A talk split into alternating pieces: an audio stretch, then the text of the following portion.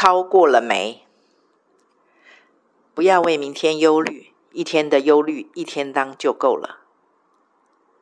主耶稣没有说不准忧虑，他是说当下一时会忧虑，那是人之常情。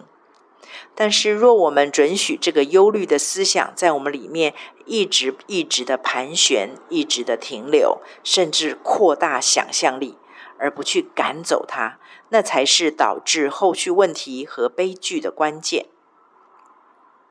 神要大大使用你，但是他一定要先雕琢你，除掉你里面最深最大的恐惧，并且使你的生命度量成熟宽广到可以背起自己的十字架，以致对主有安全感、信任感，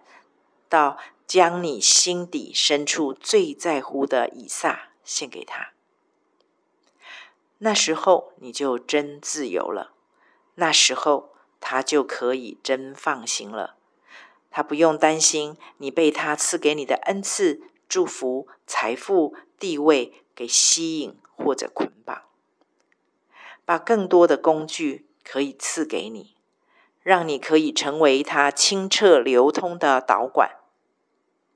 上帝非常了解你，知道你那股天生就想付出的热情和激动是多么强烈。他要成全你的心愿之先，就必须要用各种方法，尤其是借着你讨厌、害怕、上瘾的人和事，操练你到合乎他用的状态。连人都知道，天将降大任于斯人也，必先苦其心志，劳其筋骨。何况是一位又真又活的神要用你，岂能不付代价呢？告诉你，那个操的过程超不舒服的，